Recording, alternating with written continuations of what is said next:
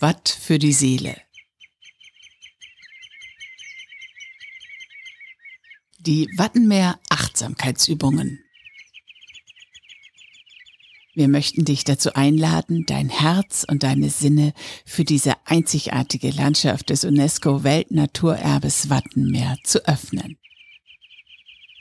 Übung 11 von 31. Einzelübung Schönheit genießen. Was macht für dich die Schönheit des Wattenmeeres aus? Möchtest du heute mal deine ästhetischen Sinne schärfen?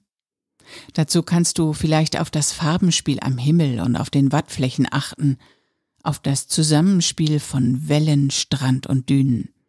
Es kann auch etwas Kleines sein, wie Spuren im Sand. Genieße, was dir gefällt und präge dir die Szene mit allen Sinneseindrücken ein.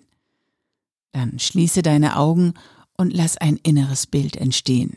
Das kannst du für dich aufbewahren und mit etwas Übung immer mal wieder abrufen.